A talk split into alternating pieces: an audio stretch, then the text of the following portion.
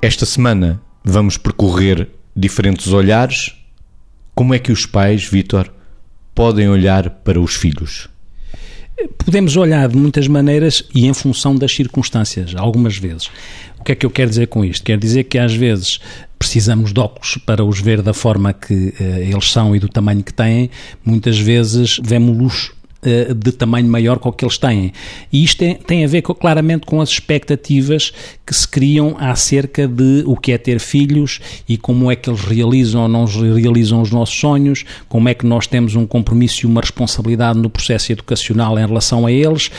e de facto, isso faz com que possam existir viés, possam existir uh, enviesamentos na forma como uh,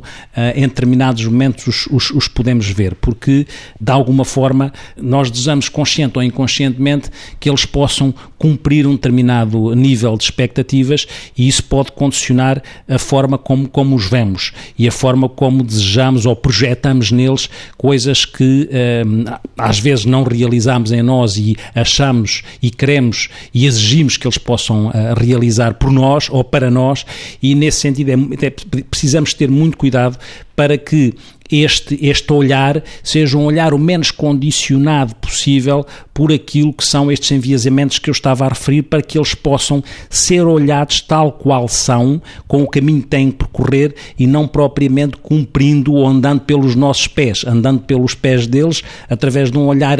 o mais isento possível para que o caminho de realização seja o deles. Como é que nós, adultos, podemos olhar para os nossos filhos hoje em dia? Margarida.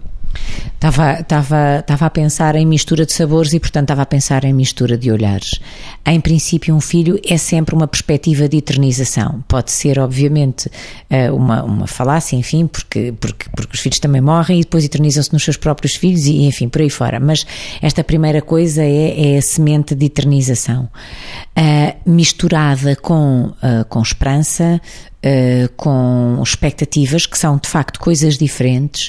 uh, com um olhar à realidade, às vezes enviesado pelo, pelo enorme amor. Eu não me custa muito uh, dizer isto, que é o amor é descendente, quer dizer, e há aqui um bocadinho esta, esta consciência de que tem que haver, porque é por isso que a natureza prepara as pessoas para perderem os, os, os, pais e não prepara ninguém para perder os filhos, porque, porque de facto é assim, quer dizer, é muito cru, é muito seco dizer os pais gostam mais dos filhos do que os filhos gostam dos pais. Eh, é muito seco dizer isso, até porque nós temos a, a, a consciência de, de, do quanto gostamos de, de, dos nossos pais também, portanto custa, custa dizer as coisas assim, mas uh, é verdade que neste este uh, grande amor que permite dar a vida pode enviesar o olhar puro para os filhos. O desejável é que se consiga ver com lucidez. Uh, o possível Uh, às vezes é perder um bocadinho a lucidez e ver maior, como o Vitor dizia, mas uh, continuar a ver